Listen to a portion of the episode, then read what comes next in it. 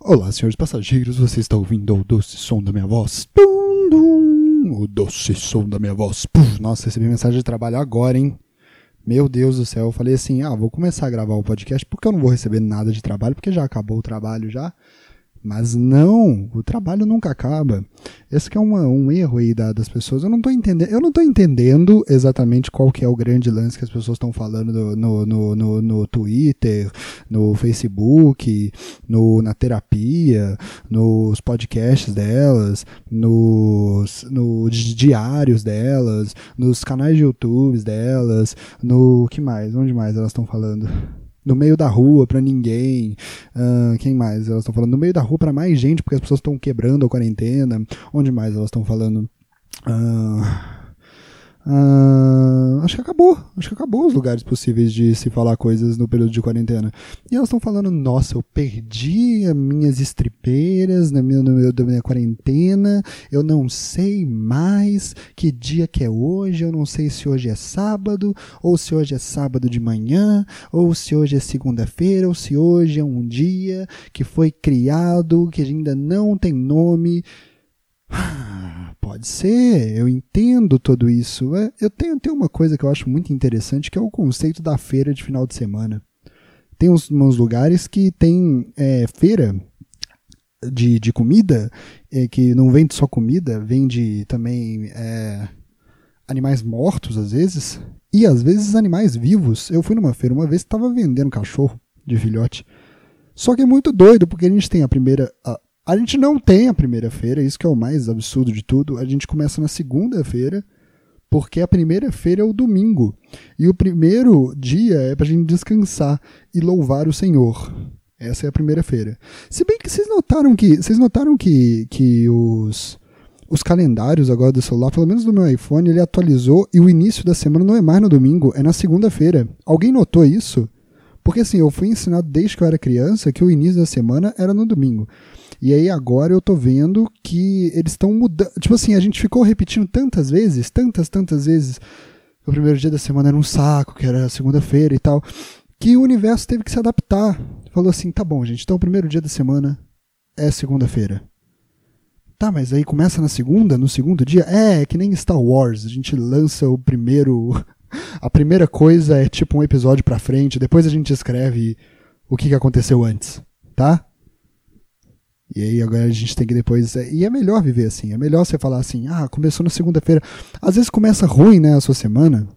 Às vezes a semana começa ruim, você fica, nossa, já começou ruim. Aí depois você fica, não, não já começou ruim. Eu sei lá o que aconteceu no primeiro dia da feira. Eu tô no segundo. O segundo que tá ruim. O primeiro deve ter sido maravilhoso, mas ele tá perdido no espaço-tempo, em algum vórtex aí, e a gente nunca vai saber o que aconteceu nesse dia, mas talvez ele foi maravilhoso talvez a gente apague da nossa mente porque ele foi maravilhoso e a gente não gosta de ficar preso às coisas boas, só fica olhando as coisas ruins que acontecem. Enfim, as pessoas estão falando, ah, é, eu gosto do conceito. E aí é doido porque tem tipo assim, tem uns lugares que tem uma feira no sábado. Não bastava ter seis feiras, quer dizer, cinco, né? Não bastava ter cinco feiras. Agora, o sábado que não tem feira, não é sábado-feira, eles falaram: ah, vamos fazer uma feira? Ah, mas não tá cansado de falar? Não, vamos fazer uma feira. Vamos fazer uma feira nessa praça. Vamos vender peixe, animal morto. Mas peixe é animal. É, não necessariamente. Às vezes não é. Tem gente que não considera. E se tem gente que não considera, tem que perguntar pro peixe. Você se considera um animal? Peixe. Ô peixe. Não vai responder? Quem cala consente. Então você é um animal. Não é um animal. É um animal. Não, não é um animal. Não é animal. Podem comer, gente. Não é animal. Peixe não é animal. Cara, é o mais baixo que a gente conseguiu chegar da, da, da classificação de seres vivos. Caramba, velho. O quão imbecil tem que ser um bicho, ou o quanto a gente tem que odiar um bicho, porque, tipo assim, a gente mata a vaca para comer ela, mas a gente meio que a gente fala, é um bicho morto e tal, mas o peixe é tão. Ele tem tanta aquela cara de morto. Ah, não faço nada da minha vida. Ele tem tanta aquela cara de. Não faz. Eu, eu lembro que quando eu era criança eu li uma piada na revista Recreio. E tava escrito: Olha como é que começa. É aí começa, é aí começam os problemas. Revista Recreio é uma revista com o público infantil e é obviamente que ela vai moldar o comportamento dessas crianças, porque essas crianças vão desde criança ler a revista Recreio e ver o que ela está falando lá. E aí tinha uma piadinha na revista Recreio que provavelmente é a grande culpada por isso. A piadinha dizia o seguinte: O que o peixe mais faz? Aí na linha de baixo, R, dois pontos, que você pode achar que é R de Robert, porque é a parte engraçada da piada, mas na verdade é R de resposta. Mas o meu nome pode ser meu nome também, porque a parte engraçada do seu Spotify é o doce som da minha voz. Enfim, peraí que eu tô recebendo muita mensagem de trabalho. Deixa eu ver o que é isso aqui. Eu desisti de ler. Mas vamos lá. Aí a piada dizia o seguinte: O que o peixe mais faz? Resposta: Nada. Se ele não faz nada, não é um ser vivo. Mas é porque as pessoas não entenderam as entrelinhas. Que é porque o peixe está na água. Então ele mais faz é nadar. Então ele nada muito. Mas aí, como as pessoas são tontas e fazem feira sábado e o carai, elas meio que falaram: caramba, o peixe não faz nada então, né? Tá escrito na revista. É uma revista. Revista é onde tem as melhores, as melhores informações. Eu leio a revista Playboy pelas notícias. Lá tem ótimas coisas falando. E aí a revista Recreio era essa. A revista Recreio era a revista Playboy para as crianças. Só que sem mulheres peladas e com muitos homens pelados. Sério, se você não leu, nunca leu a revista Recreio, era cada página uma piroca diferente. E do lado das pirocas tinha uma piadinha falando sobre como que era certo comer peixe. Hoje o podcast vai ser bem ruim, tá? Vai ser bem ruim, porque eu tô cansado. Não tem a mínima chance desse podcast ser bom, sabe? Tem a mínima chance.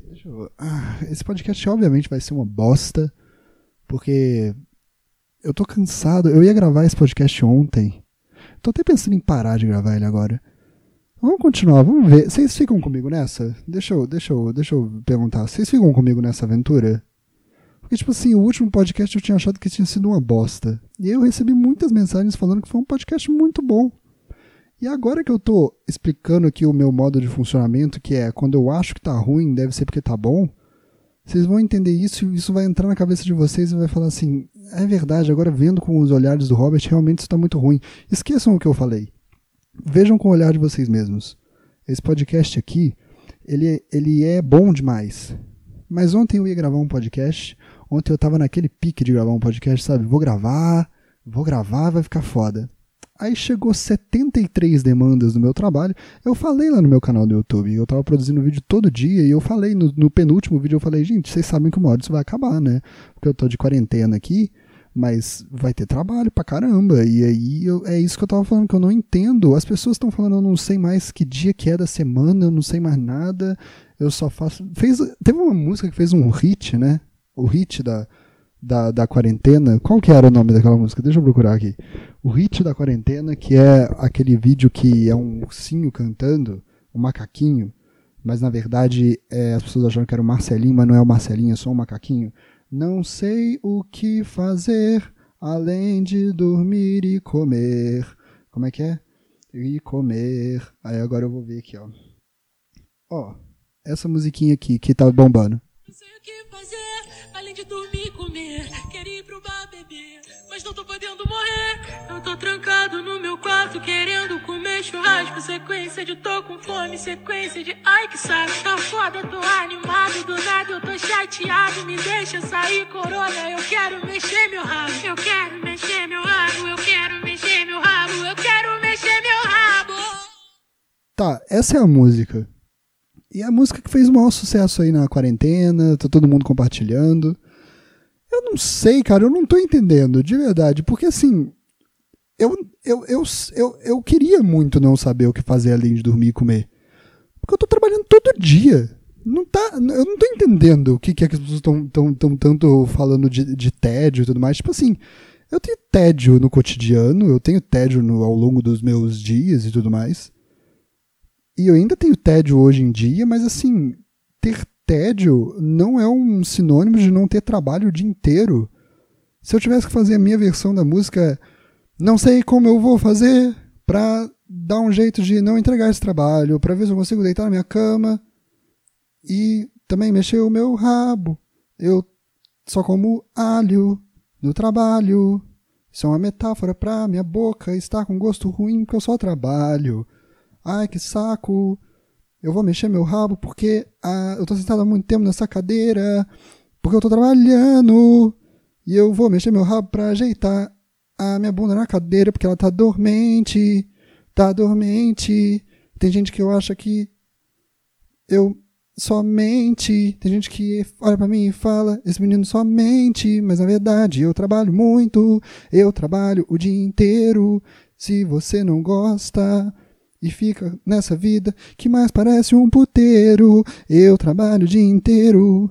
Não tô no puteiro, não fico vendo coisa no celular sem fazer nada. Porque eu trabalho muito o dia inteiro. Enfim, eu não, eu não sou bom em improviso. Eu falei que o de hoje ia ser ruim. e eu tô trabalhando pra caralho. Eu, não tenho, eu tô trabalhando de casa ainda por cima. Alguém, alguém entende o que que, o que que eu tô falando aqui? Eu tô tentando ser uma voz dissoante as pessoas que trabalham também, que estão trabalhando. Hum. Enfim, é, é isso aí. O que mais vocês querem falar? Hoje eu tô por vocês aqui. Eu não tenho nada para falar aqui hoje. Ah. teve o Bolsonaro, né? Teve o Bolsonaro, o Bolsonaro falando as coisas lá. É foda, né? O brasileiro é um bicho, é um bicho foda. Ah, então, eu tava ontem no pique para gravar e hoje eu tô morrendo de sono, eu tô. Eu queria botar pelo menos um episódio disso aqui por semana, sacou? O foda é, o foda é conseguir calcular qual que é o dia certo pra, pra, pra gravar. Porque tem dia que eu tô no pique falando assim, pô, se hoje eu pegar pra gravar vai ser foda. Só que tem dia que eu enchi a cara de sete remédios diferentes e no dia seguinte eu falo, ah, eu, eu só. Eu queria, queria que as pessoas esquecessem que eu existo no mundo. É doido isso, né? Quando eu era criança, eu gostava muito de brincar de pique-esconde. E eu, tipo assim, brincava de pique-esconde num lugar em que eu em que eu pudesse ficar vendo a pessoa me procurando e não me achando. Sabe? Que eu ficasse escondido lá. Eu, se pudesse ser num lugar escuro, melhor ainda. Porque tinha algo em mim, algo dentro de mim, que adorava o fato de que naquele momento eu não existia mais. Porque o que é a sua existência? Assim, a sua existência importa para você mas o que é a sua existência se não as outras pessoas sabendo que você existe? Porque, tipo, olha, olha só, existe um cara na Índia agora chamado Rajesh. Esse é o nome indiano? Eu não sei, eu não sou, eu não sou inteligente e por eu ser burro, eu posso acabar sendo xenofóbico, porque xenofobia é uma coisa de gente burra. Então, assim, eu sou burro. Pode ser que eu pegue aí um, um, um guarda-chuva de coisas de, de burras também pro meu, pra, minha, pra minha personalidade. E tipo, você acha que o Rajesh existe? Ele não existe para você. Então ele, ele, não existe, sabe? Ele não é uma coisa participante da sua vida. Essa pessoa não existe. Ele tem as dores dele com ele lá, mas tipo, você nem pensa nele, sabe? O penso logo existe é uma frase sobre, sobre sobre o outro, na verdade. Não é tipo, penso, logo existo. Tipo, eu penso uma coisa e isso faz com que a minha existência valha a pena. Não é isso. É mais sobre você pensa no outro, então aquela outra pessoa existe para você e aí ela existe na, na, sociedade. Isso que é ruim do ser humano. O ser humano é um animal que ele é social. Então ele meio que tá lá naquele processo de, sabe, viver em comunidade, e é difícil isso e tudo mais, mas se você se isola no meio da mata, você não está mais vivendo em sociedade e aí você existe só para você mesmo, isso é meio egocêntrico. Você vai ter os seus sentimentos que vão ser voltados para você, a sua interpretação de mundo voltados para você, sacou? E aí você não existe mais perante a sociedade. Você é uma peça descartada fora. Por isso que eu faço bastante esse podcast, porque eu me coloco presente aqui e eu acabo existindo para as pessoas. Mas quando eu era criança, eu tinha essa loucura de que eu sempre gostava de me esconder num lugar escuro, no pique-esconde, e que ninguém me encontrasse. E aí eu ficasse vendo a pessoa me procurando e tinha algo em mim que amava que naquele momento eu não existia mais. As pessoas estavam me procurando, mas talvez se elas não me achassem, elas considerassem. É, talvez ele não exista mais. Cadê o Robert? Ele deixou de existir. Ele jogou esse pique-esconde, ele deixou, não tem mais rastro do Robert. Ele não existe mais. Sabe, quando uma pessoa falece, aquela pessoa não existe mais. Existe uma imagem dela nos outros. É a mesma coisa. É a mesma coisa de você se isolar no meio da mata. Enfim, por que, que eu comecei a falar disso? Enfim, é por isso que eu faço esse podcast. É por isso que eu faço ele, pra, pra, pra ser uma pessoa que existe. E eu tinha um negócio. Nossa, velho, como é que era? Eu tive, tive uma vez que eu. que eu. Hum, teve uma vez que eu me escondi embaixo da cama lá em casa. E os meus pais começaram a berrar me procurando. Robert, cadê o Robert? Cadê o Robert? Puta que pariu, cadê o Robert? E eu fiquei péssimo. Eu fiquei literalmente péssimo, porque eu falei, caraca, eu sumi e as pessoas estão me amando enquanto eu sumo e elas só querem que eu fique perto. E eu saí debaixo da cama chorando, falando, desculpa, nunca mais vou fazer isso com vocês. E é meio, é, é, é meio isso aí, né? Meio isso aí. As pessoas que te amam, é bom você dar uma valorizada nelas e, sei lá, dar 500 reais pra ela por mês. É bom fazer isso com as pessoas que amam, porque o dinheiro ainda é uma coisa que por incrível que pareça, tem muito valor na sociedade. É verdade. O dinheiro é uma coisa que as pessoas, assim, o dinheiro existe. Por isso que eu sempre, eu sempre achei bacana quem dava dinheiro de presente, sabe? Porque, de certa forma, o presente que você dá de aniversário para alguém, ele só é valoroso porque ele custou dinheiro. Você pode até fazer. Tem duas coisas que são bons presentes. Você pode fazer uma coisa com as suas próprias mãos, e isso envolve cartões ou uh, caixas ou esculturas de macarrão ou uma boa punheta.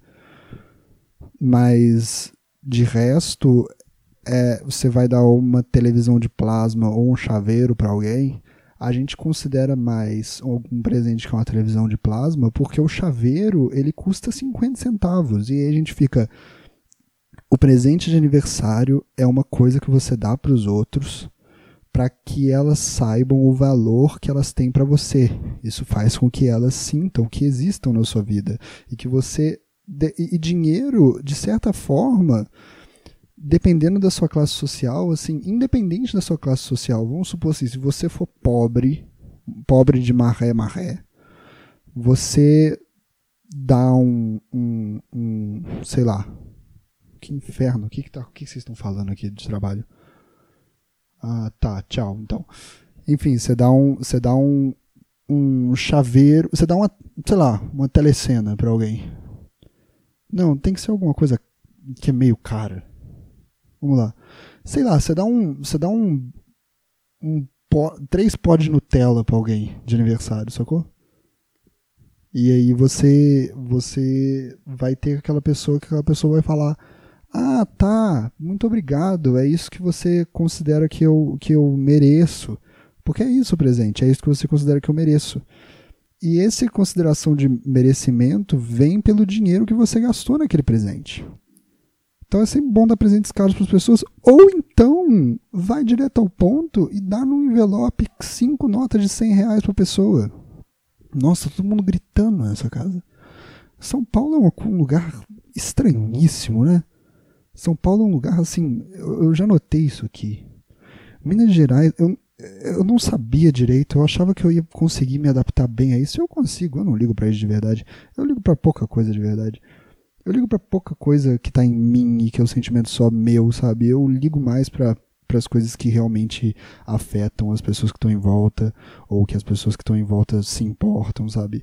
Eu não ligo se eu tô com frio, se eu tô com frio, eu boto um casaco, resolvo meu problema. Agora, se eu tô dando frio para as pessoas que estão em volta, se eu tô soprando todo mundo e não tô observando. Sabe, esses dias eu tava vendo filme com a galera. E aí, depois de uns 20 minutos de filme, eu notei que eu tava o tempo todo fungando meu nariz assim. E isso é uma coisa que me faz muito bem, me faz muito bem fungar meu nariz. Eu fungo meu nariz e eu me sinto melhor, eu respiro bem, porque eu tava sem neossoro na época na época, tipo ontem. Foi ontem que isso aconteceu. E aí. Ah, puta que pariu. Deixa eu ver o que tá. Deixa eu ver o que tá acontecendo aqui. O que, que as pessoas estão berrando aqui? Puta merda. O inferno. Não vou conseguir ir até a janela. Ah, como é que eu vou fazer isso? Não vai dar. Eu queria participar da briga. Aqui, aqui em São Paulo é assim. As pessoas elas, elas brigam por lazer, sacou? Elas brigam umas com as outras por lazer. Enfim, eu tava fungando meu nariz e assim, pra mim é bom fungar o nariz, mas eu, depois eu notei que as pessoas em volta podiam estar se sentindo incomodadas com isso. E aí eu pensei, eu vou parar de fungar o nariz, mesmo que isso faça bem para mim. Eu acho que as pessoas têm que se importar com que, com o que está acontecendo em volta na sociedade, que elas podem estar tá afetando. Sacou? Hum. Esse aqui é um podcast para você ouvir quando você tiver com sono, ou estiver indo quase dormir. E aí você vai ouvir o doce som da minha voz. Porque nada que eu falo aqui é realmente importante, sabe? Essa aqui vai ser uma versão pocket do podcast. Eu queria fazer isso toda semana. Eu queria fazer um podcast toda semana. Enfim, as pessoas aqui em São Paulo são diferentes. Eu, eu, eu, eu, eu sou de Minas Gerais, Juiz de Fora. E apesar de Juiz de Fora ser uma cidade realmente meio, meio agressiva, vídeo é o que a gente fez com o presidente Bolsonaro, a gente deu uma facada nele, mas a gente até que é tranquilo, sacou? A gente, tipo, a gente não girou a faca dentro dele, a gente só quis dar um susto.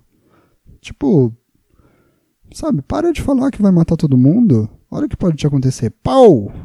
E sabe, todo mundo tem ameaça de morte se você vai ser candidato a presidente, pelo amor de Deus. Todo mundo tem ameaça de morte. Ah, você pode, você pode, ah, não, eu vou pro meio do povo. Tá, tipo, eu não vi nenhum candidato à presidência que foi pro meio do povo igual o Bolsonaro, e talvez isso tenha dado pontos para ele. Mas, tipo, sei lá, velho, você já viu o povo? Você já viu o povo? Você anda na rua, cara, você, tipo, você literalmente pode dar de cara com três psicopatas a cada esquina. E eles estão só andando de bike, ouvindo ouvindo detonautas. E eles são perigosamente pessoas que possivelmente podem matar alguém algum dia. Aí você é um candidato à presidência que defende suas ideias e você vai falar, eu vou andar no meio do povo? Eu não tô culpando a vítima, sabe? Mas assim, as pessoas avisaram. Ó, oh, a gente vai te matar. Aí ele fala, eu duvido, eu dó. Eu vou pro meio do povo, quero ver vocês me matarem, eu não tenho medo. Ele vai e leva uma facada tá errado. Não, não devia ter dado facada nele. Eu realmente não, não gosto da ideia de que devia ter dado facada nele. E aliás, vamos parar com esse papo. Já pararam, né? Ninguém vai falar isso, então agora é o momento da gente falar sobre isso. Quando ninguém mais está falando que os ânimos já abaixaram. Pessoal da esquerda, para de falar que essa facada foi premeditada e que as pessoas que as pessoas, que, que os caras lá armaram isso. Em primeiro lugar, porque a gente não ganha nada com isso. A gente não é o lado da história que faz teoria de conspiração o lado que faz teoria de conspiração é o lado do Olavo de Carvalho, que não é o nosso. Aliás, pelo amor de Deus, pessoal da direita, para de pegar os nossos ícones de ódio, de repúdio para vocês. Tá chato já. A gente a gente se esforçou para ter isso. Ó, o Vaporwave, a gente inventou essa porra desse Vaporwave, ele é nosso, ele é uma crítica ao capitalismo. Por que, que vocês estão usando isso para vocês? Segundo, para de falar que odeia a Globo. Vocês amam a Globo, vocês sempre amaram a Globo, que inferno. A gente ia pra rua anos antes de vocês para falar que a, é, a verdade é dura, a Rede Globo apoiou a ditadura. A gente falava isso. E aí depois alguém gritava lá no fundo, e ainda apoia! A gente ficava nessa. É meio, é meio um. É, é, eu odeio as cantigas de, de militância. Eu não sei se vocês sabem, eu já fui mais militante do que eu sou hoje. Eu fui, eu ainda sou bastante. Eu, eu vou pra rua e tal. Subo minhas hashtags no Twitter solto nota de repúdio, sabe? Eu sou, eu sou bem, eu sou bom nisso. Mas o, o, a gente ia pra rua e cantava essas músicas que pareciam umas paródias de Legião Urbana mal feito, sabe? Que país é esse? É a porra do Brasil! É a gente falando. A Rede Globo apoiou a ditadura e ainda apoia, sabe? E a gente ficava falando isso. E a Rede Globo apoiou a ditadura, vocês apoiam a ditadura. Qual é a de vocês, gente? A Globo tá do lado de vocês. Agora vocês querem jogar a Globo pro nosso lado, aí a gente tem que ficar nessa coisa de, ah, puta que pariu, agora a Globo é nossa. Ah, vocês não vão definir o que é nosso e o que não é, não, entendeu? A Globo é de vocês, pega pra vocês essa porra. Parabéns aí. enfim. A gente não ganha nada falando que a facada foi falsa. E assim, a gente só tem a ganhar falando que a facada foi de verdade, sabe? A gente admite, realmente, alguns limites foram extrapolados. Essa facada. E é isso daqui a 20 anos descobrirem que a facada foi falsa, a gente ainda pode reclamar, sabe? Como se fosse um, como se fosse um, um namorado que finalmente tá certo. Sabe, só espera, só espera. Quando acontecer de verdade de falarem a facada foi falsa, a gente fala: como é que pode confiar em vocês agora? Sabe, é nessa hora. É, é, é, muito bom. Eu nunca tive essa sensação na minha vida de estar do lado, do lado certo numa briga com uma namorada. E ela sempre fala isso. Como é que eu vou confiar em você agora? E eu fico, é verdade, não tem como confiar em mim mais. Depois que eu fiz essa lenha, como é que eu vou confiar? Não vai. Eu quero ter essa, essa sensação, pelo menos na política. Como é que a gente vai confiar em vocês agora? Vocês me tiram uma facada. Como é que eu vou saber que vocês não estão me traindo com, com os Estados Unidos? Como é que eu vou saber? Como é que eu vou ter confiança em vocês? É só isso que eu tô dizendo. É só isso que eu tô dizendo. Vocês têm que entender. E aqui é um, uma, uma, uma dica de uma pessoa que teve muitos problemas de relacionamento e sabe, sabe como é que faz, como é que faz para ganhar uma discussão. É desse jeito. Espera. Uma hora a verdade vai aparecer. E aí é a hora que você pode poder jogar. A gente até deu uma chance para vocês. A gente até deu uma chance. Aí vocês fizeram com que essa chance não valesse mais nada. Porque você mentiu. Você mentiu. Eu confiei em você. Eu usei minha confiança. Eu dei minha confiança para vocês. Enfim. Vai ser muito foda quando esse dia chegar, porque a facada foi falsa. Mentira. Não foi. Mas, se tivesse sido, não é pra gente falar. Tá bom. Uh, o que, que a gente vai fazer agora? A gente vai ler os e-mails. Ah, puta, que episódio merda, caralho. Como é que que episódio mais merda. Nunca vi um episódio tão ruim desse podcast. Você está ouvindo aqui até agora, parabéns, porque meu Deus do céu. Vamos lá. Uh, e-mail, e-mail, para você mandar seu e-mail, você vai em odocesom.gmail.com. Esse é o nosso e-mail, é o nosso e-mail de das pessoas que, que, que, gostam do trabalho, das pessoas que odeiam o trabalho, elas mandam um e-mail para odocissom.gmail.com. É, stalkers, pessoas que sequestram, pessoas que me ameaçam de morte, porque eu também tenho essas ameaças de morte. Ah, enfim, eu tava falando lá do, do, do negócio do, do Bolsonaro. É, a gente, tipo, a gente matou o Bolsonaro, a gente não matou. isso seria bacana, isso explicaria muita coisa. A gente matou o Bolsonaro e agora a gente tá com esse outro cara aí, que tá zumbi, tossindo. Enfim. É, mas a gente, tipo, a gente é igual aos outros, sabe? A gente, o máximo que a gente mata lá é peixe, mas peixe nem é bicho, sabe? Peixe não faz nada.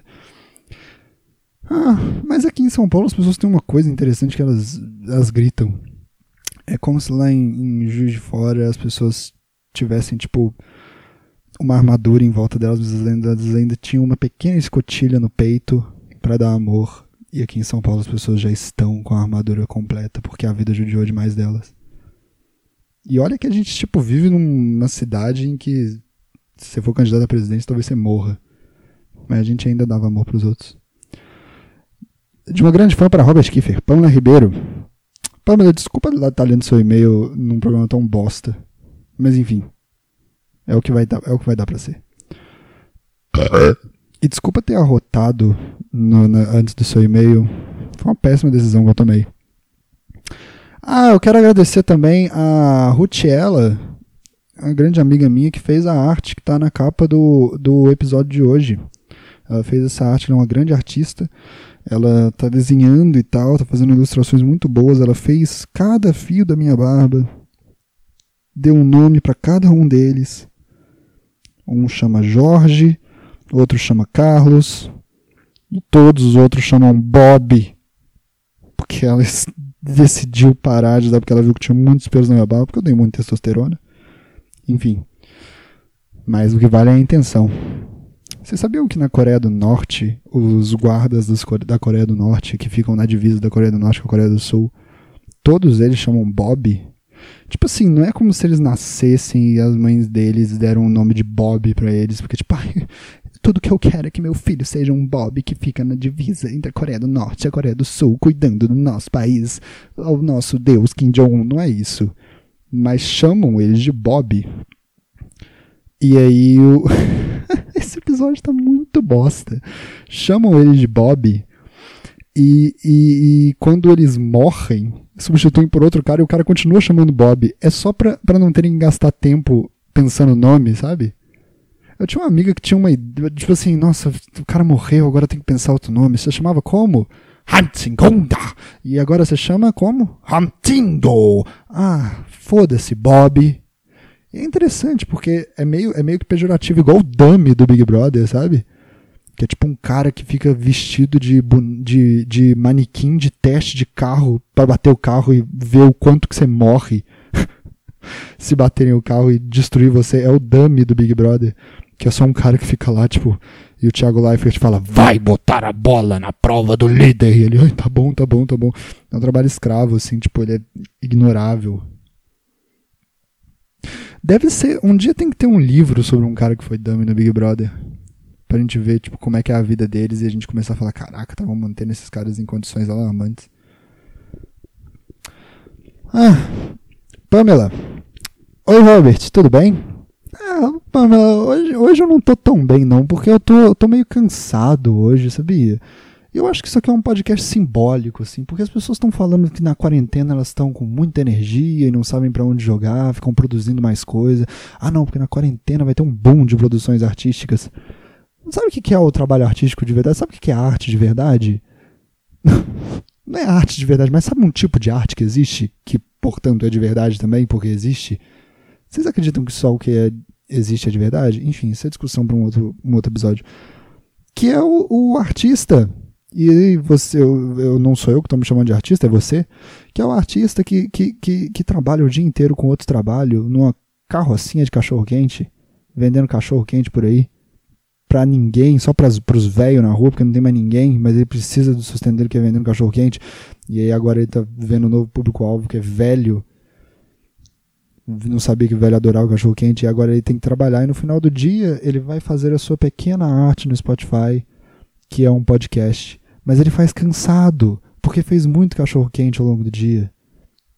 Ou editou muito vídeo dos outros, mas aí já seria específico demais, aí vocês entenderiam que eu tô falando de mim e não é isso aqui a ideia. É isso, entendeu? A quarentena cansa também. Enfim, respondida a pergunta se está tudo bem. Meu nome é Pamela, tenho 23 anos, um ano a mais que eu, Pamela. É, eu sou um ano mais jovem que você, então não sei muito se eu tenho algo a te ensinar, mas talvez você tenha um ano a mais de sabedoria nesse e-mail, então você vai mandar para mim. Tenho 23 anos e falo de Maricá, Rio de Janeiro. Ah, eu, eu, eu gosto desse nome, porque tinha uma, tinha uma campanha do, do Eduardo Paes, que tinha um panfleto que estava falando Eduardo Paes é Maricá. Só que eu não sabia que existia a cidade de Maricá, então eu achava que estava escrito Eduardo Paz é Marica. que é viado, sabe? Ai, ai, muito bom. Me lembrei de você do Videocast Connect quando o Rolandinho postou um stories no dia 4 de 3 de 2020. Caraca, marcou no calendário uma data importante. É tipo, o dia que eu apareci no stories do Rolandinho, Natal e seu aniversário. Eu tô no topo. Sim, o Rolandinho postou nos stories. Eu odiei aqueles stories que ele postou, aliás. Eu tava, eu tava fazendo assistente de direção do Zapiando, que é o programa do Rolandinho do Bruno Walk pra Sky. E eu tava aprendendo. Eu nunca fiz assistente de direção, sabe? Eu nunca fiz assistente de direção. E aí me colocaram pra fazer assistente de direção aqui. E aí eu falei, puta merda, eu vou foder todo o trabalho de todo mundo. e essa empresa vai quebrar, porque eu não sei fazer esse trabalho. E aí eu falei, eu vou fazer um curso de assistência de direção e aí eu vou conseguir fazer um trabalho decente. E eu não vou precisar ficar nervoso todo dia que eu acordo para ir trabalhar, porque eu não sei fazer meu trabalho. E aí eu fui olhar o preço dos cursos de assistente de direção, e aí eu olhei o preço e falei: é, acho que eu consigo aprender só na prática. não preciso de curso, acho que se eu fizer bastante, uma hora eu vou aprender. Não é assim que você aprende? Esse é um jeito de aprender também. Uau, que preço. Será? Deixa eu tentar olhar de novo. Opa, tá muito caro. É, vou aprender na prática mesmo. E aí eu tava lá fazendo meu trabalho de boa. E eu escrevi na caquete o que, que tava acontecendo. E aí eu, eu mostrei pro Rolandinho e ele falou: Nossa, você que escreveu isso? Eu falei: Fui, fui eu, orgulhoso do meu trabalho, sabe? Falando assim: Pô, é, eu tô, tô me esforçando. Aí ele: Você sabe escrever? E aí, na hora que eu ia dar uma patada nele, que eu não lembro qual que era, porque eu não guardo rancor, na hora que eu ia dar uma patada nele, ele parou de gravar o Stories. É a edição contra os que estão mais baixos, contra o proletariado dos artistas de verdade que não cansam na quarentena. Posso que ele não tá cansado igual eu na quarentena. Uh, comecei a te seguir e ver o que estava fazendo no momento, assisti sua live e me senti super feliz. Ah, que bom. Que bom, porque as lives, as lives ultimamente na quarentena são para isso mesmo, ou para você ficar feliz ou para você ficar lembrando da sua ex que te corneou. Eu tô mais do lado de fazer as pessoas ficarem felizes e aí depois você vai para quem vai te fazer ficar melhor por você ser um corno. Na live da Marília Mendonça. E quando você me seguiu no Twitter e no Instagram, então foi incrível. Ah, eu sigo, eu, eu gosto de. Eu, eu apoio que as pessoas me apoiem. Comecei a ouvir o primeiro episódio do seu podcast no dia 9 de 4 de 2020. Opa, então vamos lá. Dia que eu apareci no stories do Rolandinho com ele me humilhando. Dia do meu primeiro episódio que você ouviu. Natal, seu aniversário. Abolição da escravatura. Bem abaixo disso tudo. eu sou mais importante que todas essas coisas às 14h05. E estou aqui no dia 15 de 4 de 2020, às 14h35, com o último episódio finalizado. Ah, gente, por que vocês não começam a maratonar meus, episódios de podcast? É uma boa coisa a fazer. E você até vai começar a ver que os dias passam, porque você vai marcar o primeiro dia, marcar a hora exata e tudo mais. Parece que são pré-requisitos para fazer as coisas aqui. Comecem a fazer isso marque a hora que você vai ver que os dias passam, você vai ver que você vai ver que os dias não foram em vão. Aí você vai ver e finalmente entender que a quarentena não tira esse negócio de nossa, que dia é hoje. Não, já que você não trabalha, então fica fazendo aí marcando se hoje é terça-feira ou seja é primeira-feira, ouvindo meu podcast. É isso que eu vou ajudar você nessa quarentena. E eu morri de rir com você, que até me fez chorar. Hum, interessante. Espero que tenha sido chorar de, de bom e não chorar de tipo, eu odeio morrer de rir. Por que esse cara faz isso comigo? Esse podcast virou um vício. Adoro sua risada. Muito engraçada. Enfim, essa é minha risada de verdade. Desculpa, eu não queria quebrar todo o clima. Mas essa é minha risada de verdade. Aquela outra é uma falsa. Eu sou um personagem, o fiscal. Quando você tem convidados no seu podcast é ruim para mim. pois quando tem só você, eu penso que estou ouvindo um amigo, discuto e debato com você. Fica tranquilo que quem veio de convidado no meu podcast parece que nunca mais vai voltar. Então, assim, é, vai ser só eu mesmo. E é bom isso, assim. Quem eu trago no meu podcast, normalmente a gente briga depois e tal. Não é legal. Não vai mais acontecer, vai ser só eu. É melhor, eu gosto de fazer essas coisas sozinho aqui. Porque, é como eu falei, sabe? Eu já, eu já, eu já conversar com as pessoas, para mim, é uma coisa que eu gosto de fazer, que eu faço bem. Mas se eu puder ter uma conversa boa mesmo, só com coisas que realmente são legais e que eu não tenho que ficar prestando atenção nas coisas que os outros falam, que são coisas desprezíveis, eu converso só comigo. E aí o que tem, o que, o que for realmente importante se falar, eu vou falar. Enfim, desconsiderem os primeiros 30 minutos desse podcast que foi só asneira, mas aí agora vocês vocês estão vendo que eu, eu se você vai conversar com outra pessoa, você tem, você tem que ouvir, você tá falando uma coisa super legal. Deixa eu beber uma água aqui, peraí. Se você tá conversando com. Aliás, é isso aí, sacou? Esse podcast é isso aqui mesmo, é uma conversa com um amigo, seu amigo Robert. Seu amigo Robert não tá, não tá com a energia lá em cima todo dia. Às vezes ele começou uma medicação nova na quarentena porque ele piorou, entendeu? Porque ele enlouqueceu na quarentena. Às vezes, às vezes ele tá diferente. Às vezes ele não tá, ele não tá aqui pra, pra, pra, pra te alegrar o tempo todo. Mas aí vocês conversam também porque vocês amam o amigo Robert. E é bom ouvir ele falando. Mas quando você tá conversando com alguém, aí você tá mandando um papo super legal e a pessoa do nada começa um papo sobre a prima dela. Não, a minha é, isso me lembra uma história que aconteceu com a minha prima. Ai, que porre, velho. Duvido que essa história vai ser legal. Aí você começa a apostar com você mesmo assim. Não, se essa história for legal, se essa história for legal, eu corto o meu dedão do meu pé fora. Você faz uma aposta com você mesmo, porque você é viciado em apostas. E você viu o filme do Adam Sandler, você sabe o que vai acontecer no final. E aí você fala, tá bom, vamos lá. Ah, porque minha prima, ela comprou um salão de beleza e aí faliu o salão de beleza. Que me fez pensar que talvez as pessoas não estejam mais tão preocupadas com a beleza ou desistiram por conta da beleza superestimada no Instagram. Nossa, que papo chato, que bom que eu ainda vou ter todos os dedos do meu pé. Mas se eu tô conversando só comigo mesmo, eu só falo as coisas que realmente importam. E agora eu tô conversando com você, porque você realmente importa. Viu como eu trato bem meu público? É assim que tem que tratar, não é ser igual, sei lá, alguém que trata mal o público na internet, porque isso é legal. Aqui eu não mando ninguém tomar no cu, só quem realmente merece. Parece que você está comigo do meu lado e isso não ocorre quando tem convidado. Sem convidado, parece que você está dentro da minha cabeça. É isso aí. É isso aí. Se eu tô dentro da minha cabeça. Isso aqui é um podcast de vingança, entendeu? Eu tô dentro da minha cabeça o tempo todo falando isso comigo. O meu podcast é só isso. Assim, é só o que, que acontece dentro da minha cabeça o tempo todo. E eu falo: não, não, não, não sou só eu que vou ficar irritado com isso, não. O mundo inteiro porque a minha ideia é que todo mundo no mundo um dia ouça meu podcast, menos o Rajesh, que mora na Índia, porque ele não existe. Mas, de resto, toda a minha ideia é fazer com que todo mundo passe pelo que eu passo aqui. Por isso que, por isso que esse podcast não tem nada escrito. Por isso que eu não, não escrevo nada para ele. Porque é só o que acontece naturalmente com a minha cabeça o tempo inteiro. Eu ligo aqui e falo: Quer ver, gente? Quer ver o que tá acontecendo? Eu vou entrar na cabeça de você agora. Eu vou fazer você ser esquizofrênico. Só para te avisar, eu ouvi todo o episódio com o José Abrambo com 1 hora e 49 minutos. Vamos pular esse assunto. Comentando alguns episódios. Episódios. Eita, porra, isso vai ser muito legal. Pera aí. Ai, que bom. Você não vai comentar o episódio que tinha convidados, beleza. Tá ótimo para mim. Para mim tá tudo bem, porque pelo motivo que eu já falei aqui. Uh, Vamos lá. Comentando alguns episódios. Será que alguém. Eu fico pensando, será que alguém stalkeia a minha vida? Ou será que alguém. Porque, tipo assim, eu vou falar uma coisa aqui. Eu, eu tenho uma grande, uma grande admiração pelo, pelo PC Siqueira. Desde criança, assim. É uma coisa meio. Assim, talvez se eu conhecesse ele hoje em dia eu não teria essa admiração. Mas desde criança, quando eu, quando eu comecei a ver o PC Siqueira, eu meio que. eu meio que comecei a virar meio stalker dele, assim. E eu fiquei meio eu, eu, tipo, seguia amigos dele, seguia amigos de namoradas dele, seguia ex dele, seguia um monte de coisa.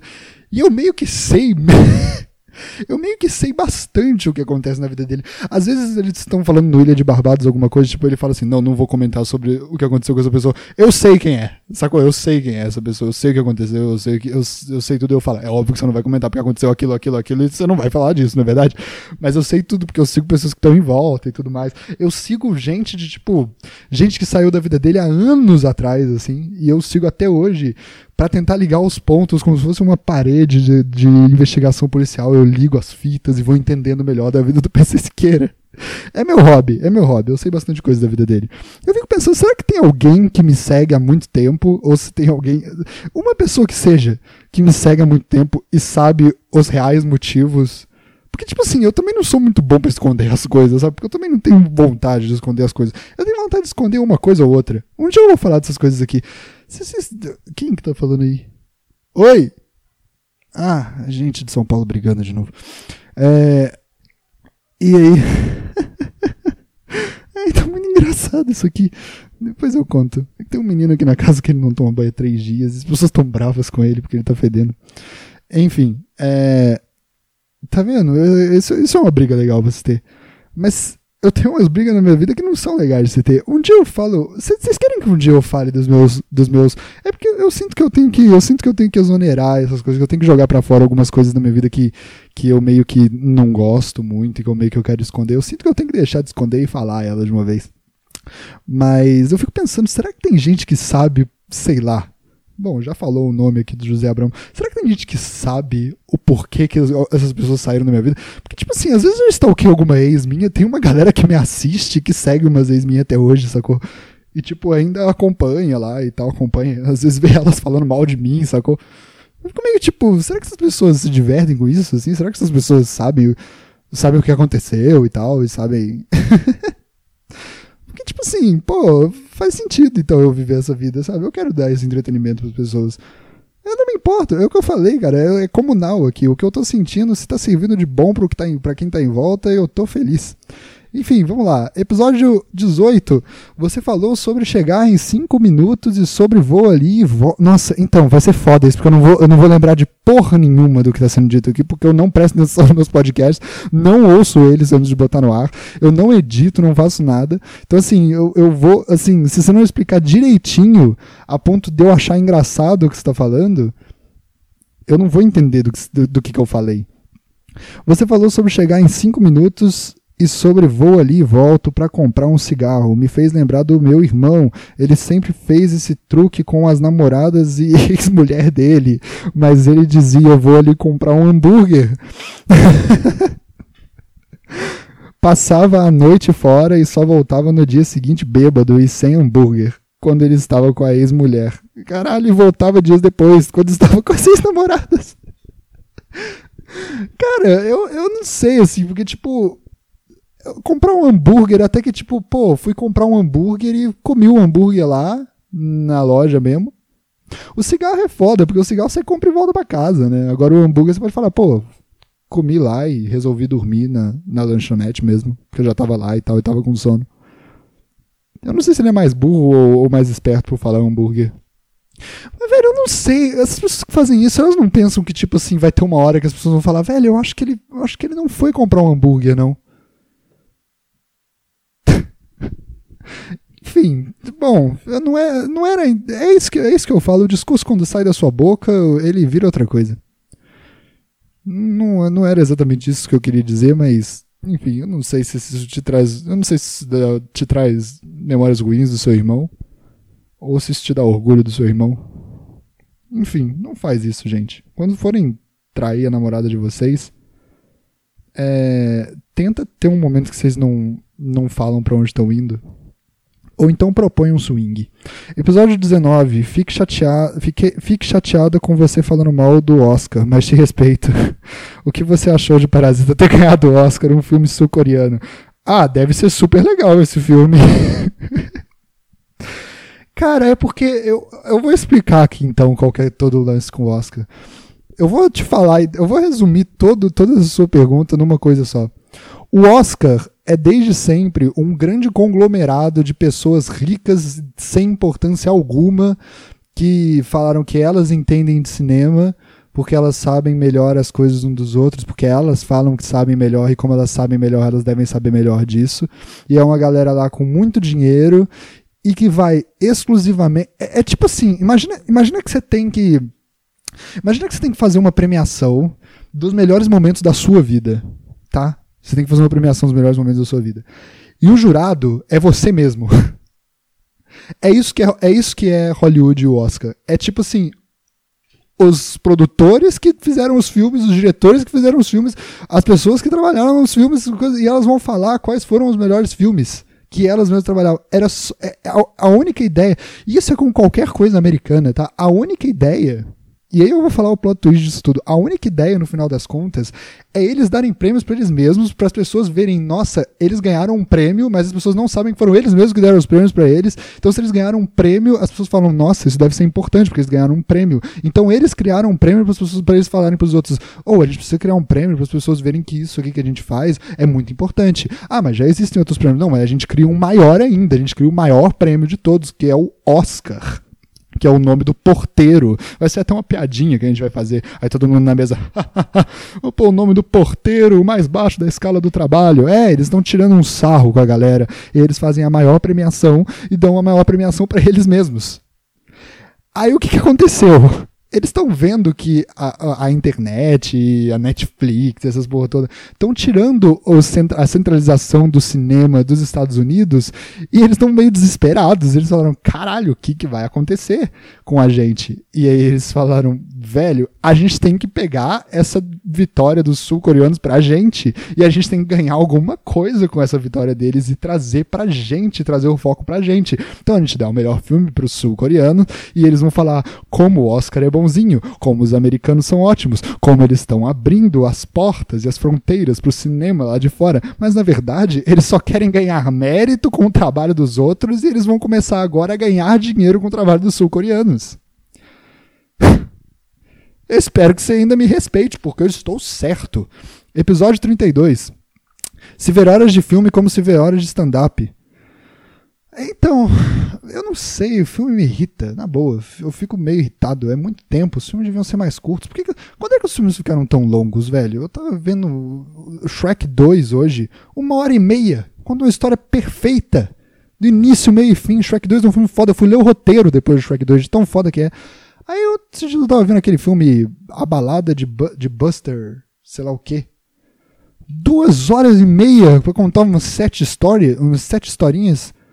Que, tipo assim, na quarta já podia ter acabado.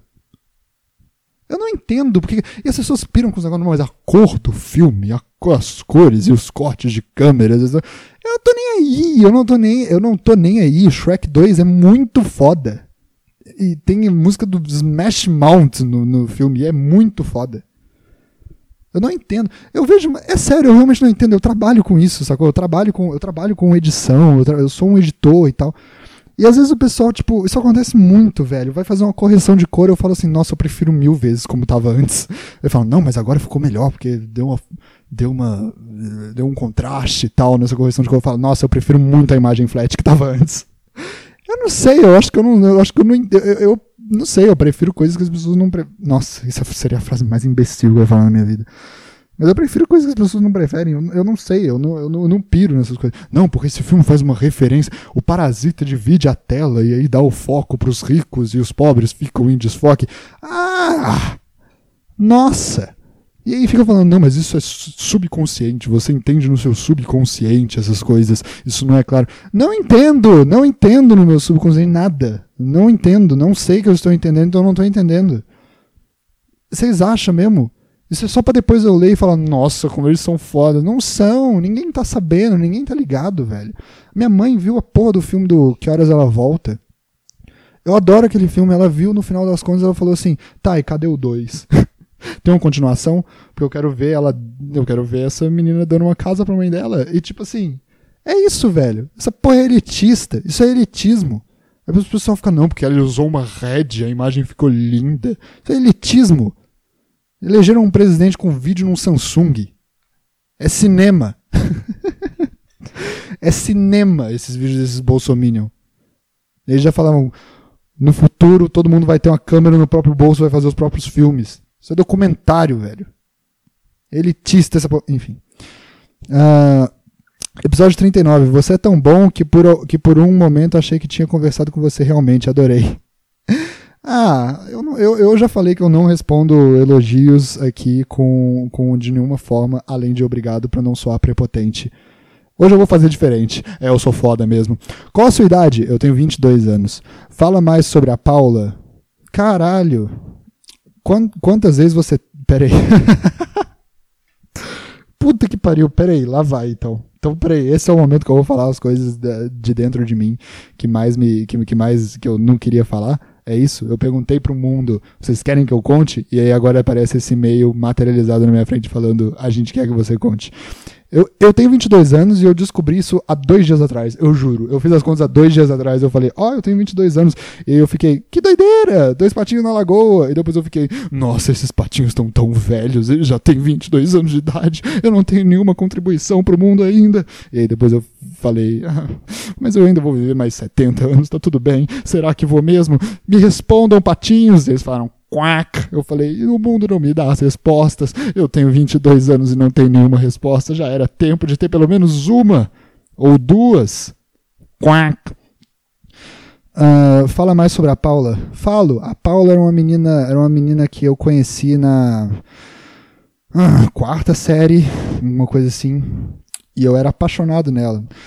É, é bom lembrar, é bom deixar claro aqui. Nossa, esse podcast vai ficar gigantesco. É bom deixar claro aqui que eu era um menino que sofria muito bullying, eu era isolado, eu não era uma pessoa que, que era ah, sociável, assim, as pessoas me zoavam muito, eu era meio recluso. E a Paula era tipo o supra-sumo da sala. E eu, como sou uma pessoa com muito bom gosto, eu gostava muito dela, eu era apaixonado na Paula. Mas a Paula tinha esse outro menino na sala que era o Bernardo. E o Bernardo era apaixonado na Paula. Ah, E eu tinha uma coisa que eu achava que, tipo assim, o Bernardo era um babaca, sabe? Ele era um desses moleque babaca e tal. E a Paula meio que dava bola pra ele, mas também não dava e tal. E eu ficava meio, putz, a Paula gosta dos cara, dos cara babaca, né? Eu era esse menino, sabe? Esse menino que fala, ah, os bonzinhos nunca conseguem as coisas. Eu conseguiria ter um bom relacionamento pra Paula e ela prefere os babacas, sabe? Eu era esse menino. Mas depois de um tempo você percebe que, assim, Cara, se você fala que você seria a melhor opção para alguém, então você não seria a melhor opção para alguém, não é você que decide isso, sabe? Então, assim, já começa por aí, você não seria a melhor opção para essa pessoa, aceite isso. Você quer uma prova de que você não seria? Você fala que você seria a melhor opção, cara, olha como você é megalomaníaco, você seria um péssimo namorado. Depois eu entendi isso, mas na época eu só ficava, o Bernardo tem que morrer, sabe? Eu ficava meio assim. E eu gostava tanto da Paula que eu não tinha time nenhum, nunca fui uma pessoa que torcia muito pra, pra, pra time de futebol e tudo mais. Mas eu tinha alguns amigos que falavam que eles eram fluminenses, e eu falava, ah, então eu sou fluminense também. E o meu pai meio que sempre quis que eu gostasse de futebol e gostasse de coisas de homem, sabe? Por isso que ele me botou no karatê quando eu tinha 7 anos de idade. E aí, quando eu tinha 7 anos de idade. Ah, deixa eu falar aqui antes que eu me esqueça. A Ruth, que fez a arte da, que tá na capa do episódio de hoje, ela tem um Instagram é, eu postei lá no meu Instagram, meu Instagram é Rockifer, R-O-K-I-F-E-R, a arroba dela tá lá, ela faz arte por encomenda. Se vocês quiserem, é, eu não fiz por eu ganhei de presente, porque eu sou uma pessoa famosa e especial. Então os artistas querem prestar homenagens para mim, que faço uma arte. E aí eles, eles fizeram isso uh, ah, para valorizar e agradecer ao trabalho esplêndido que eu faço aqui divertindo as pessoas mas você pode ir lá e pagar. Eu não paguei, porque eu, eu, eu já pago as pessoas dando alegria e gargalhadas para elas todos os dias com o meu podcast. Mas você pode ir lá e pagar para ela para valorizar um pouco. Sabe por quê? Porque você não me paga para ouvir isso aqui. Eu faço de graça isso aqui, porque eu tenho um coração muito bom. Mas tem gente que é esperta e tem gente que dá valor para si mesmo, então ela cobra. Ela faz certo. Vou começar a cobrar essa porra aqui também. Vou cobrar um abraço e um beijo e uma mensagem com um coraçãozinho. É só isso que eu preciso para viver. E aí a Paula, o que eu tava falando? Ah, é, meu pai me colocou no karatê. O meu pai ter me colocado no karatê foi a coisa mais imbecil pra. imbecil pra. pra, pra eu virar macho, porque assim, eu fazia karatê com os outros amigos meus, e todos os meus amigos, inclusive, eram uns grandes viadinhos. Não no sentido da gente gostar de homem, talvez também, mas depois eu conto a história, mas um grande, uns grandes viadinhos, foi tão engraçado porque eles colocaram a gente, todos aqueles meninos no karatê pra eles virar macho, e aí um dia na troca de faixa, eles foram lá para ver a gente trocando de faixa, os pais, né, foram lá ver a gente trocando de faixa. E eles descobriram que a gente no karatê, enquanto tava. Uh, enquanto, tipo assim, karatê, o karatê que eu fazia chamava karatê do. Às vezes, por exemplo, assim, uma pessoa ia fazer um kata na frente lá. O, kata é tipo uma sequência de movimentos que você faz de karatê. É, que no final forma uma dança. tipo uma dança. Forma, no final das contas, forma uma. Forma uma. Deixa eu pôr esse microfone aqui no pedestal, peraí. Ah, velho, agora eu vou ficar falando duas horas aqui, eu não tô nem aí. Obrigado, pelo, pelo seu e-mail. Agora eu vou ficar. Agora eu, agora eu, agora eu empolguei. Vamos lá. O, o, o karatê, aí tem o kata, que é tipo, você. Não é katar, é kata. Você faz lá o, a sequência de movimentos e o seu o sensei te dá uma nota e tal. Mas enquanto tem essa pessoa na frente de todo mundo lá no tatame fazendo o, o kata, era esse o nome, né? Kata, se eu, se eu, se eu, se eu me lembro bem. Eu posso estar lembrando, o nome pode ser Jorge, sei lá o que, que era, mas eu achava que era kata. E aí, o, o, enquanto isso, a gente ficava sentado lá atrás, em pé, é, com, ajoelhado, né? Enquanto a gente não estava fazendo nada, o, o, meu amigo Luca propôs, meu amigo Luca, meu amigo Guilherme, propôs a gente fazer uma brincadeira chamada gatinho. O que, que é gatinho? Você deita no colo do Luca a sua cabeça e o Luca faz um carinho no seu cabelo. Oh, ele finge que você é o gatinho dele. E um dia os pais foram lá ver que a gente tava, ver o que a gente tava trocando de faixa e viram a gente brincando de gatinho todo mundo. E eles colocaram a gente lá pra gente virar homem macho e a gente tava fazendo carinho, cafuné na cabeça um do outro. E eles deram bronca no sensei falando como é que você pode deixar que isso aconteça? Que eles virem uns bandos de viadinhos e tal. Enfim, eu fazia karatê. Por que eu tava falando disso? Eu vou voltar a falar da Paula. Eu, eu, eu, eu, eu falava que eu era fluminense, é isso, isso que eu tava falando. Só que a Paula era flamenguista. E eu meio que. Eu, tipo assim, eu usava o MSN. Eu tinha uma coisa na minha vida que eu sempre falava que, que no início do ano eu ia ser um personagem diferente na escola.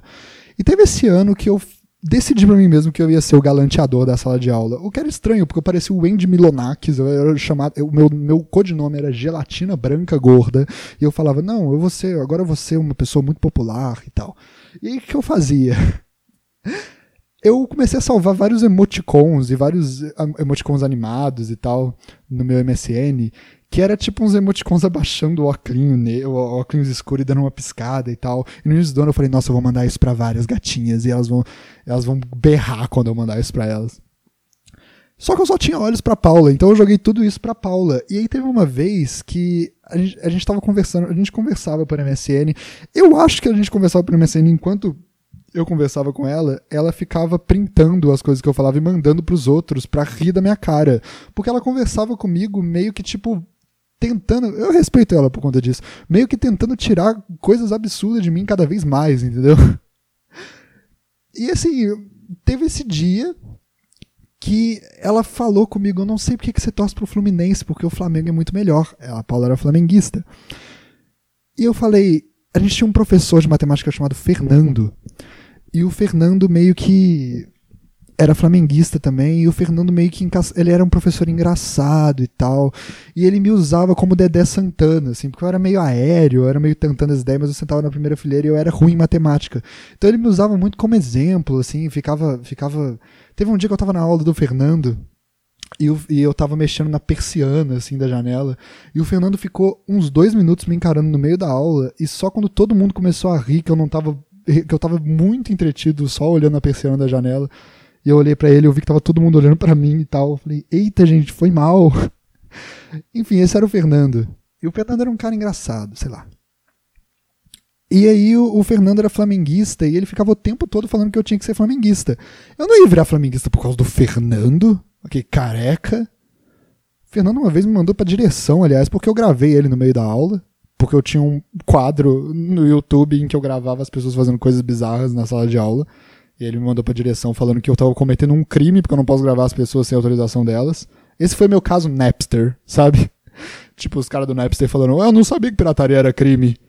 Eu achava que eu era só genial. Era eu gravando as pessoas na sala de aula falando assim, eu sou genial! E aí eu, depois elas me mandavam uma coordenação. Eu não fiz crime, eu só sou criativo, eu só sou um empreendedor. Não, você não pode, você não pode gravar as pessoas sem consentimento. Enfim, o Fernando ficava falando pra mudar de time. Um dia eu falei isso com a Paula no MSN, e aí a Paula. A Paula falou, falou comigo, você tinha que torcer pro Flamengo. Eu falei, olha só o que eu vou fazer amanhã na aula. Porque era tipo final de ano, ninguém mais ia. E mesmo só ia eu e ela e mais meia dúzia de pessoas. Falei, no meio da aula do Fernando, eu vou levantar a mão e vou falar, eu tenho uma revelação para fazer.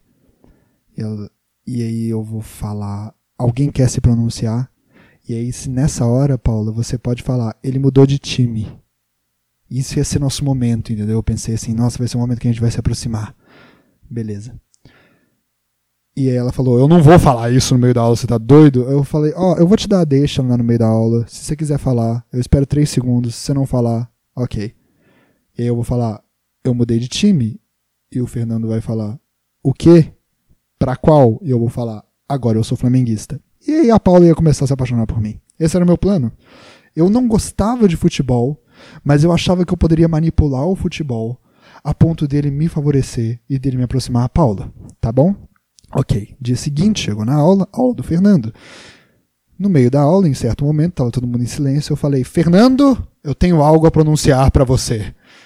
e foi tipo assim, para mim eu tava com a faixa presidencial, falando finalmente terei a Paula para mim, nós teremos esse momento, a turma toda vai ver que a gente conversa no MSN, porque a gente vai ter combinado uma coisa antes, pessoas vão falar, caraca, ele conversa com a Paula no MSN, a Paula que é o supra-sumo da sala, e eles têm as brincadeirinhas deles. Aí eu, é, tá bom, beleza. é, pois é, galera, foi mal aí. E aí, o que, que eu falei? É... Eu tenho uma coisa para falar alguém quer se pronunciar, e aí eu olhei para Paula, a Paula estava encolhida no canto da sala, como se tivesse um tigre no meio da sala, indo atacar ela. E aí eu olhei para ela e falei, é, acho que ela não vai falar. Então eu virei pro Fernando e falei, eu mudei de time. E aí ele falou, pra qual? Aí eu, Flamengo. Aí ele, ah, me deu um abraço e tal, aquela porra de tiozão do caralho, me deu um abraço, falou tudo bem. Aí eu falei, bom, agora a turma toda vai me respeitar, porque eu mudei de time para conquistar a Paula. E acabou a aula, todos os meninos da sala, inclusive o Bernardo, vieram e falaram: Seu vira-folha do caralho, você não tem honra, a Paula nunca vai gostar de você, você tinha que ter mantido sua opinião, porque a Paula não gosta de homem que não mantém a própria opinião. Você é um vira folha do caralho, a gente te odeia porque você não honra o time que tem, você é um interesseiro e muda de time pra, pra ter por interesse que você tem por outras pessoas. Eu falei, caralho. Foi aí que eu notei que talvez as coisas que eu fizesse, talvez eu tivesse entendendo meio errado e eu comecei a ter medo de fazer as coisas todas no mundo. Enfim, Bernardo esse que uma vez a gente tinha um aniversário. Eu já contei essa história aqui, não vou contar de novo. Que a gente teve um aniversário no Pizza Bowling, que era um lugar que tinha boliche e pizza. Eu fui de bonezinho, camiseta e tal. E o Bernardo me olhou e falou: Que porra é essa que você tá de boné e camiseta? E eu falei: Bom, é que eu vou pedir a Paula em namoro hoje. E, tipo assim, é engraçado porque naquela época eu achava que pra você beijar alguém você tinha que pedir ela em namoro antes, sabe? Tipo assim, não era uma coisa que você você evoluía, primeiro você beijava, depois você ficava com a pessoa e tal. E é engraçado porque os meninos da sala sabiam isso. Os meninos da sala eram, eram, eles eram super avançados e tudo mais. E aí o, o Bernardo falou comigo assim: se a Paula não me aceitou pedindo namoro, ela vai aceitar você? E eu fiquei muito deprimido. Eu tirei o meu boné, botei num canto fiquei de camiseta. E eu venci todo mundo no boliche. Eu fui foda no boliche esse dia. Porque eu falei, eu joguei toda a minha raiva naquela bola de boliche e todo mundo falou: Caraca, o Robert não tá pra brincadeira, não, hein? Naquele momento eles acharam que talvez o Robert era o menino que ia atirar em todo mundo na sala. Se ele faz isso com os pinos de boliche, imagina o que ele faz com a gente. Nunca mais falei com a Paula. Esses dias eu stalkeei ela no Instagram. Ela tá feliz com o namorado dela em Viena, Paris. O que, que eu vou fazer? Eu tô tentando viver minha vida. A gente não teria dado certo. Quantas vezes você tem? Sempre fala um nome diferente. Ó, oh, cara, eu tenho bastante, viu? É, vamos lá. A primeira, eu tenho uma, duas. É porque eu tenho. Olha só, eu tenho um problema aqui, porque, tipo assim, uma das minhas namoradas eu namorei duas vezes. A gente ficou uma vez. É, eu não vou falar o nome delas, porque é, elas não merecem. Tipo assim, no mau sentido, assim, elas não merecem uma vergonha dessa de ser associada a mim. É, acho que elas nem querem. A primeira eu posso falar, a Verônica. A primeira, minha primeira namorada, a gente conversa até hoje e tal, a gente tem uma relação boa. Eu tive um momento muito interessante com a Verônica esses dias, porque eu achava que eu tinha sido um péssimo namorado pra Verônica. A gente era novo, eu tinha tipo 12 anos, 13, sei lá, 14. 22, não lembro exatamente quantos anos. Mas eu tinha tipo 14 anos, ela também e tal. E eu sempre achei que eu tinha sido um namorado péssimo para ela. E esses dias a gente foi conversar e tal. Ela perguntou se eu tinha alguma coisa para resolver com ela. Eu falei, eu pedi desculpa. foi meio um momento meio desculpa por ser homem e tal, mas eu e ela falou, velho, nada a ver, você foi ótimo para mim e eu aprendi a amar com você. Eu falei, ah, que legal. Aí a gente começou a conversar. É estranho como a gente vive, como a gente vive a vida toda, a, a vida toda às vezes preso num pensamento, né? E depois a gente a gente conversa com a pessoa e ela fala, velho, não é exatamente isso. Mas tem pro mau sentido também, quando a gente acha que fez as coisas até que ok, você vai conversar com a pessoa e ela fala, não, você foi um bosta pra mim. Que é o caso da minha segunda namorada, que a gente ficou um ano juntos, depois a gente terminou. Aí eu tive um momento celibatário na minha vida que eu falei que nunca mais ia me envolver com ninguém na minha vida e eu fiquei dois anos sem transar e sem beijar na boca de ninguém. Mentira, eu beijei na boca de algumas pessoas, mas foi tipo assim, a última das foi a última opção que eu teria tomado, sabe? Eu não queria beijar na boca das pessoas. Aconteceu e eu não conseguia envolver naquele relacionamento que eu ainda estava preso no anterior. Anterior esse que depois de dois anos voltou, aí eu voltei com essa, com essa, com essa minha segunda namorada, então a gente namorou duas vezes. Eu considero duas fases diferentes, eu considero duas namoradas diferentes. Depois eu tive outra namorada, Ó, oh, então assim, eu tive três namoradas, aí eu tive, tipo, alguns casos, que eu posso contar um, dois, três também. Então, tipo assim, eu nem tive tantas namoradas, é só porque elas dão muito assunto, dão muita para pra manga, porque eu vivi muitas coisas com ela e muitas coisas. Eu acho o relacionamento, assim, uma das coisas mais engraçadas do mundo, assim, porque os problemas que você tem no relacionamento, eles são muito psicológicos, sabe? Não são problemas reais, assim. Sabe, não tem um problema real. É tipo você lidando com as inseguranças da infância de uma outra pessoa que você não tem como lidar, mas tipo, você não quer machucar a pessoa e vice-versa, sabe? Então, tipo, é muito engraçado, porque você não tem salvação. A única coisa que você pode fazer é desculpa, eu vou tentar fazer umas coisas que eu não acredito que eu deveria fazer, mas só para te fazer bem. E você se coloca numa situação estranhíssima, em que você faz coisas só pra, tipo, não, tá bom, mas é porque ela gosta disso, então eu vou ter que fazer. Sabe, o pai dela maltratou quando era criança e abandonou ela, então agora eu tenho que suprir isso, sabe? É estranho. Não, Robert, mas relacionamento não é assim. Né? Ele é sim, mas é porque as pessoas não sabem disso exatamente e tal. A gente tem que lidar com umas coisas soturnas um do outro. É uma situação engraçada. Você já viram aquele filme do Woody Allen, Cenas em um Shopping? Vejam esse filme. É mais ou menos a, a graça que eu acho de relacionamentos. Uh, enfim, é, que tipo de coisas vergonhosas tem na sua playlist? Nada. Todas as coisas da minha playlist são de muito bom gosto. Todas elas suprindo a ausência do meu pai, que ouvia Barry Manilow, então hoje eu ouço muito Barry Manilow e mesmo não gostando eu falo que é muito bom. Ah, por favor, alguma mulher me ajude. Troca nudes? Eu quero. Queria ver se sua mãe está errada mesmo. Caraca, o que, que minha mãe falou dos meus nudes, velho? Quando que eu falei isso?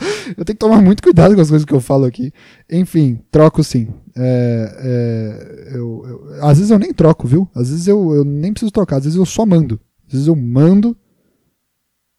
E, e, e, eu sei que meu nude. Um dia não vai nem precisar mandar. Porque eu, eu, eu sei que meu nude um dia vai vazar. Eu já botei até meu nomezinho embaixo, assim. Tem minha cara no nude? Eu falei, não, mas as pessoas têm que saber que isso aqui sou eu. Boto meu nomezinho, Robert Kiefer, embaixo. Pra se vazar, vazou, já sabe que é meu. E não preciso nem trocar. Sua mandíbula está bem? Já tirou seus sisos? Minha mandíbula está péssima. Ó, dá pra ouvir?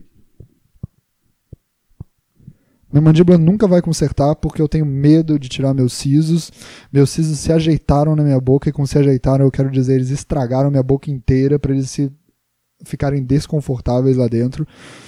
Uh, um dia eu vou ter um problema sério com isso, mas isso é um problema para o Robert do futuro lidar. E, e ele vai fazer isso. Você é gago mesmo? Não. Sua dor de cabeça melhorou? Não. Curiosidade, como é trabalhar com o pipocando? Ah, cara, é muito doido, sabe por quê? Porque é, quando eu era criança, quando eu, quando eu trabalhei com o Rolandinho pela primeira vez, que a gente tinha o Connect juntos, eu achava que quando eu ia crescer, eu ia virar um fracassado. No sentido de assim, eu ia ter um trabalho que eu ia trabalhar pro Rolandinho e tendo dedicado a minha vida toda a ficar na frente das câmeras e eu me colocar atrás das câmeras porque iam falar que eu não tenho talento e eu ia precisar ficar atrás das câmeras para ganhar minha vida. Eu ia ser um, um, jovem com alma de velho, cabelo bagunçado, que não corta o cabelo, anda de blazer na rua, fumando um cigarro, mora com mais gente, é sozinho no fundo. E tipo assim, eu olho pra minha vida hoje, é exatamente isso que tá acontecendo. É estranho, porque trabalhar com eles é tipo continuar uma história que já tinha acabado, sabe? A história do Connect já tinha acabado.